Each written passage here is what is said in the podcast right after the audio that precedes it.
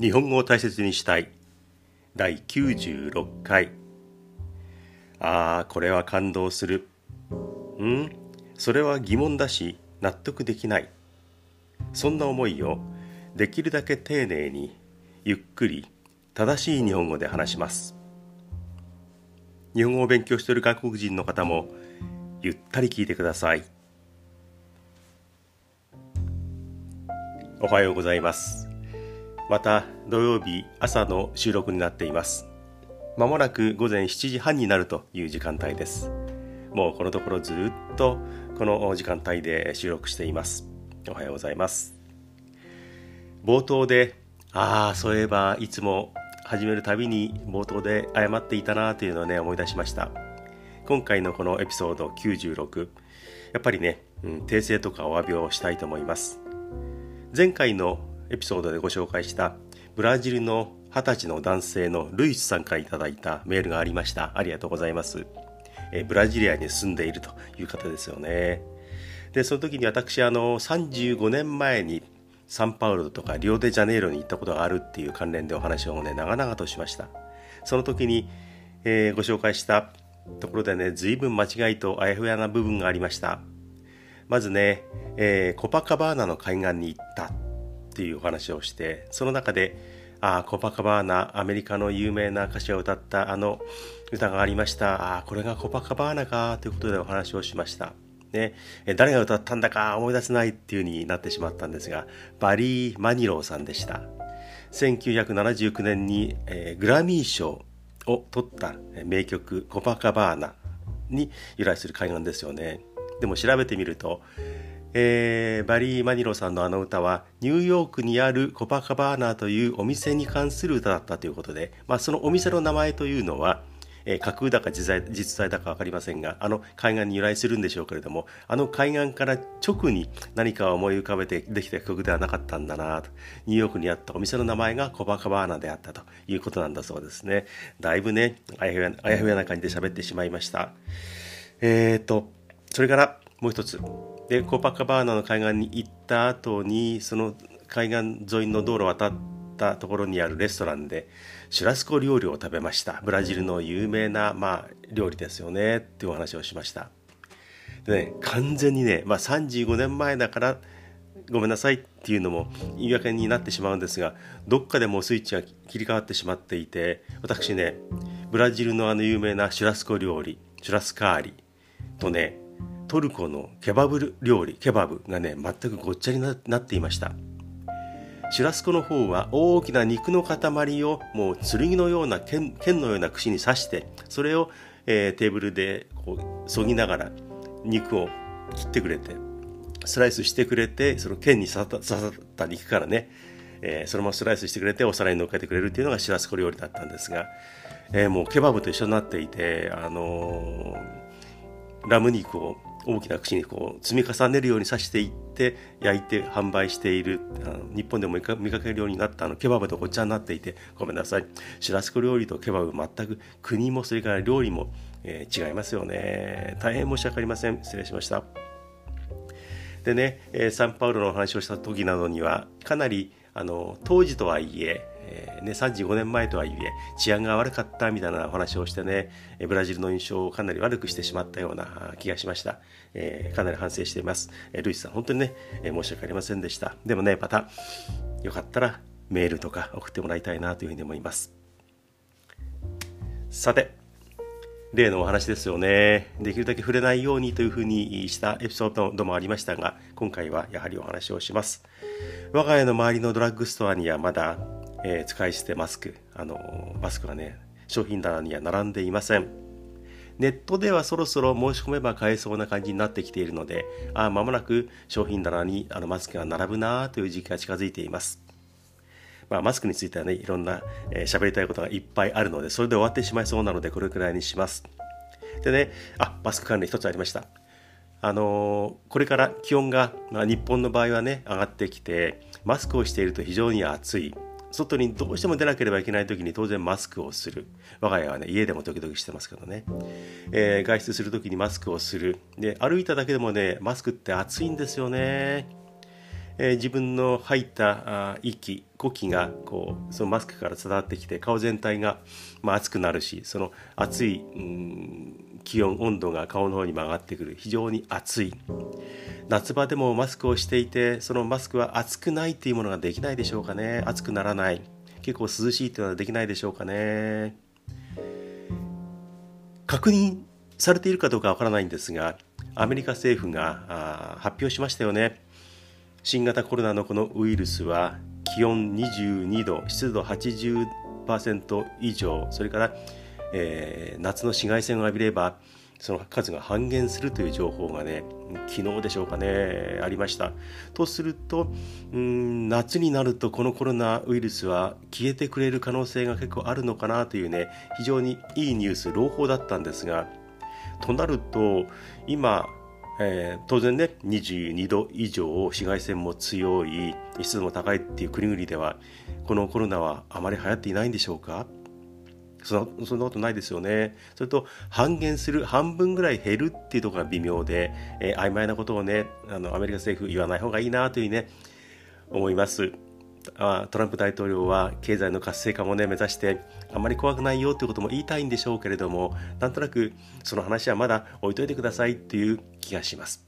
ね、早く気づいた情報は早めに発信したいというのはあるんでしょうけれどもね、えー、でもねなんとなく期待させられてしまうようなそういうニュースがありました。熱くないマスクできればねどっかのメーカーが作ってほしいですね。去年の夏はみんなが手にねハンディファンを持ってね、えー、小さい扇風機顔に持ってこう USB で充電できるようなやつを持ってブーンと顔を仰いでいた風を送っていたなんていうのをね思い出しました。そんな悠長なことを言ってる場合ではない。身を守りたいウイルスから守りたいという状況が現在の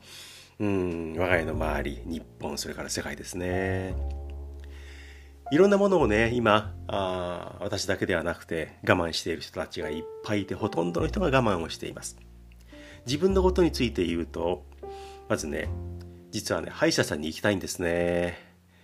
えー、あの詰めていた金属がかなり前もう3週間ぐらい前にポロッと取れてしまって。えー、それを入れてもらった歯医者さんにその金属を入れるかまた新しい歯の詰め物をやってもらいたいんですが今このご時世ですからね、えー、なかなか行けない。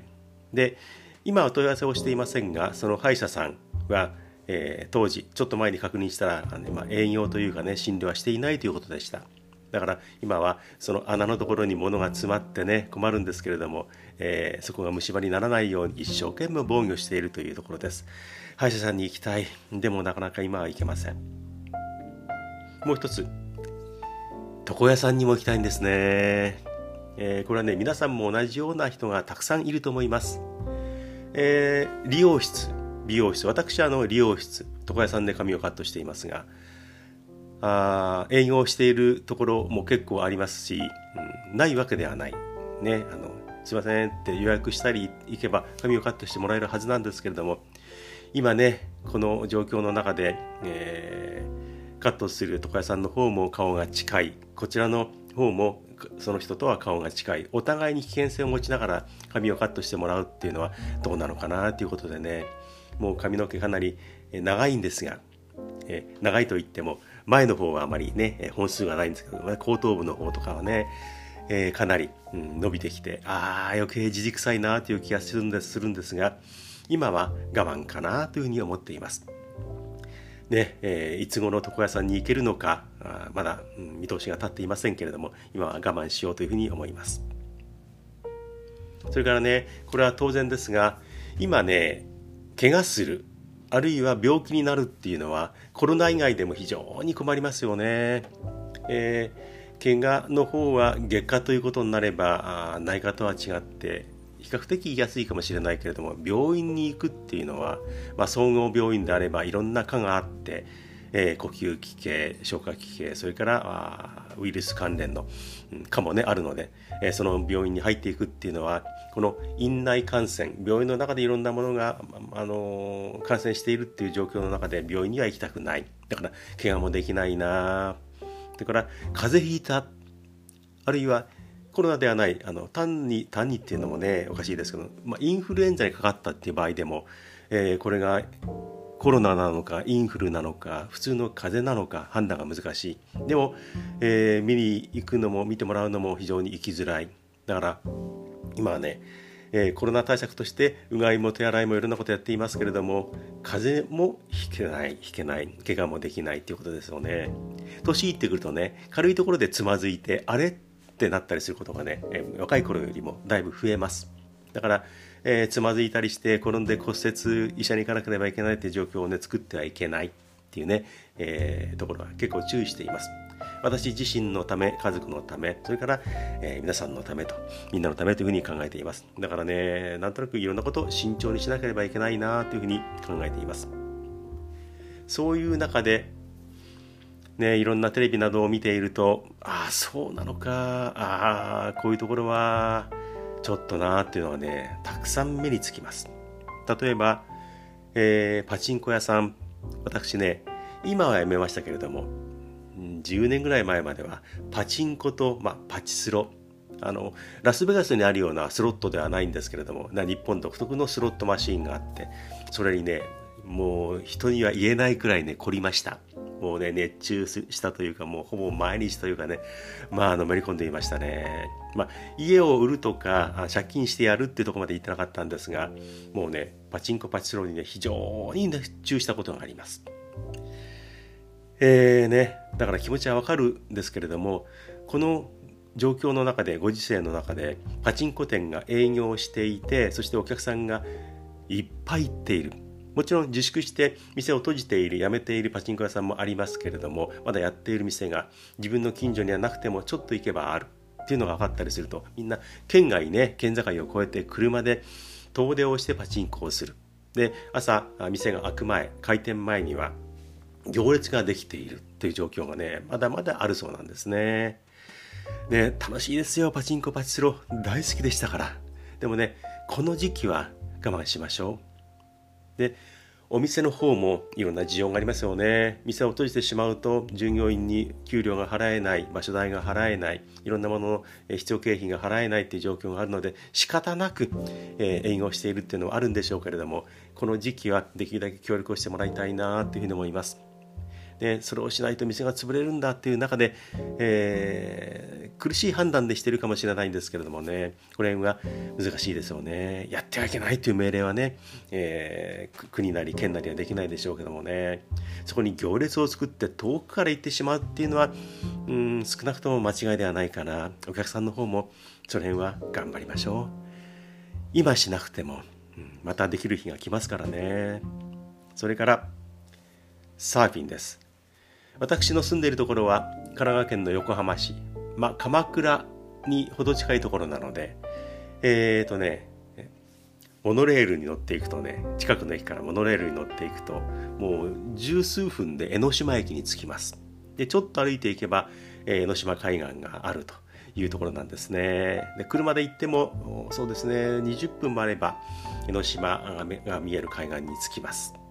大体これでね、私の住んでいる場所がね、特定できたでしょうか。いやそういうところに住んでいるんですが、で、そういう江ノ島近くの海岸、あるいは鵠沼海岸っていうのがサーフィンのメッカといいますか、有名なところなんですが、そういうところにも3、4日前、うん、2、3日前ですかね、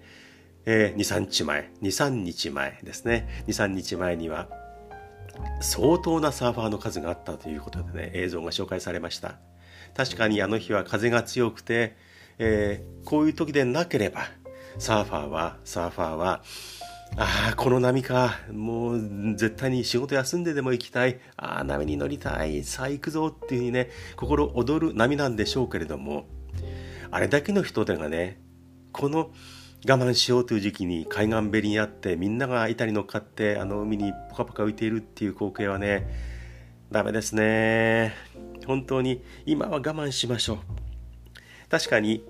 あ今ね密閉ということでねあ3密ということで、えー、密閉密接密集。密集と密接はよく似てるなと思うんですけどもこの3密は排除していろんなことを我慢しましょう。蔓延を防ぎましょう。感染を防ぎましょうというふうに言ってますよね。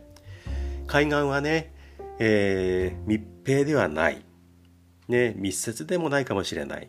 で密集することもそうはないかもしれない、まあ、仲間内で行けばね、えー、顔が近いグループで動くってこともあるんでしょうけどもこの3密には当たらないかもしれません。でも車に乗ってどこどこに行って海岸に行ってコンビニにも行くかもしれない。ね、え、車を出て誰かと接触するかもしれない。そういうことをねわざわざ外に出てやるのはやめましょう。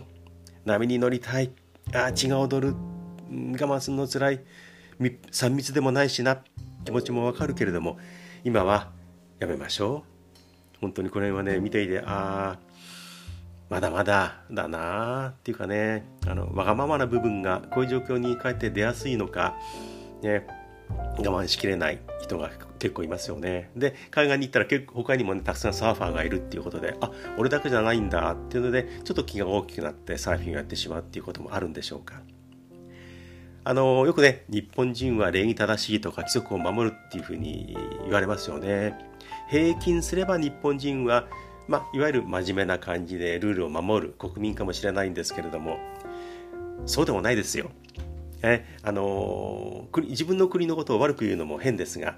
あの人が見ていないところではズルもあるしルール違反もたくさんある。それがちょっと少ない平均よりは少ないかもしれない。っていうとこなんですよね。だからこういうとこになるとあの人間の本性が出てしまうというかああそうかそういうところってうんこういう状況になると出ちゃうのかなっていう気がします。でもねあのまもなく地球が消滅してしまうわけではないので我慢していればまたサーフィンもできるパチンコもできる他の、えー、こともいっぱいできるっていう日があの来るはずですからねあのもう地球が消滅するから今波に乗っておかなければ今パチンコ打っておかなければっていうのはやめましょう。今はいつまで続くかわからないけれども我慢をして早くその日が来るように頑張りましょう。えー、ちょっとね今日も説教臭いというか生意気な感じになっていますけれどもね今日はコロナ色に染まってます。今私の手はねもうねカサカサです。乾燥肌で肌が弱いという話は前回もしましたが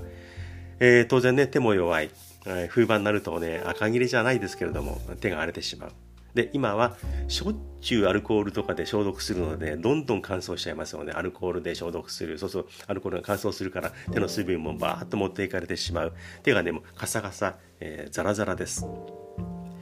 えー、早く、うん、なんとなくね、こんな感じから脱却したいんですけれどもね。そして、我が家のテーブル。今私が録音しているのもリビングのテーブルですが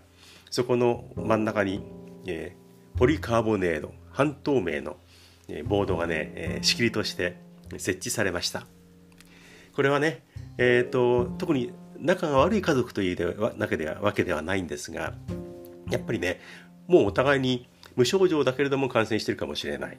CSR 検査をしているわけではないので、えー、感染していないという保証もない。もしかしたら無症状で感染しているかもしれないとすると、えー、私も、えー、息子もそれから妻もたまにはねたまには買い物とか、えー、仕事っていうことで外に出ざるを得ないことがある。そういう時にあ感染してくるかもしれない。だから家族の中でもお互いのためにうん感染しないようにしましょうということで、えー、マスクはね、えー、ほとんどしませんが食事の時にはこのボードを挟んだところで食事しましょうというふうにねルールができました。だから今日もそのボードが目の前にドーンとあるのでいつもと音が違うかもしれません。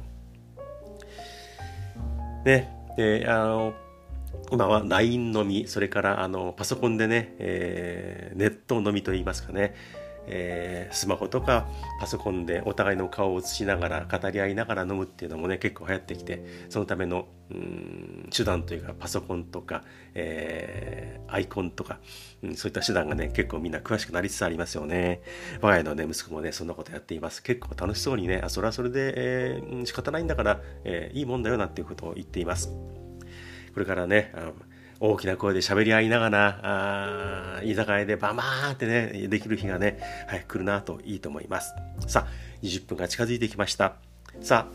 こういうとこで無理やりぶち込むのが変なんですが、ワンポイントワンちゃん第2回です。えー、前回はお腹を上に向けて寝るワンちゃん。昔はね、こんなことはなかったんですよ。ペットとして歴史が長いので、気を許してきたので、だんだん犬も猫もお腹をバーッと上に向けてだらっと寝るようになったという話をしました。今回はねワンポイントワンちゃん2もうあのよく行くワンちゃん子犬を売っているペットショップにもう行かなくなったんですが、え当時足しげく通っていた頃見るのは好きでしたからね、えー、である時そのペットショップに行ったらそこのスタッフ女性がある犬のねあれはうんとトイプードルだったと思いますね。トイプードルかフレンチブルドッグでしたね。フレンチブルドッグのをね抱いて爪の先にねタオルを当てていました。ガーゼのようなタオルのようなものを当てていて何してるのかなと思ったらねその白いガーゼタオルが赤く染まってるんですよね。爪のところをこう押さえるようにするとそれが赤く染まっているんであれ？血が出てるのかな？怪我でもしたのかな？あるいは爪切った時にどっか肉切っちゃったのかな？と思ったんですね。でその作業が終わってその彼女が外に出てきたのでまあ時々お話をする人だったのであのさっきちょっと聞いていいかな？さっきあ犬のねワンちゃんのあの爪とかやってたら「あれ何？血が出たの?」って聞いたら「はいちょっとちょっと切りすぎちゃってあ本当に？じゃあ肉のとこではなくてあの爪を切りすぎちゃってえ？爪？爪切って出血？あそうなんです。あのワンちゃんは爪にも血管がありますから。って言われてええー、犬の血犬の爪には血管が通っている。って私はね知らなかったのでびっくりしました。犬に詳しい人とか犬を飼ってる人は当然知ってることなのかもしれないんですがあそうなんだ。先っぽの方はね大丈夫なんだそうですけどもちょっと長めに深めにこうカットしてしまうと血管が通っている毛細血管が通っているので切りすぎると出血がある犬の爪からは血が出るって初めて知りましたなんだそんなの常識だよお前今頃そんなこと言っててよくワンちゃん好きだなって言うなって今ツッコミを食らった気がしますが私はびっくりしましたそうだったんですね今日のワンポイントワンワンポイントワンちゃんは犬の爪には血管が通っているということでした。ね、ワンポイントワンちゃんっていう割にはちょっと硬いですね、内容がね。はい。さて、えー、もうね、えー、皆さんね、また話戻しますが、サーフィンするのもいいですよ。サーフィンやるんであれば、海辺の一軒家に住んでいて、周りには誰もいない広い海岸が広がっている、そういうところに住んでいる人は、自分だけでちょっと歩いても、もう浜辺にある家に住んでいるという前提で浜辺を歩いて波に乗っかって一人だけで戻ってくる。それならサーフィンしてもいいと思います。でもねそんな人はまあいないでしょう。そうでない人はサーフィンも我慢パチンコも我慢え他のこともね私でもいろんなことを我慢している皆さんもそうでしょうけども我慢する時には我慢しましょう。実はね、えー、2年前に北海道函館のご老客にご老五稜郭に行った時に、えー、桜の季節に行きたいなと思いました。5月がね、えー、五稜郭の桜の満開の時期なんだそうですけどもそれもね今年も我慢しなければいけないなというふうに思っています。桜前線とかねそういう耳に優しいいい響きの言葉がね今年は全く使われていません。他の行動で時間を取られています。さあ今はね地球の頑張りどころです。みんな頑張りましょう。これね失礼します。時間が長すぎたかな。聞いてくれて本当にありがとうございます。心から感謝します。我慢しましょう。では To be continued.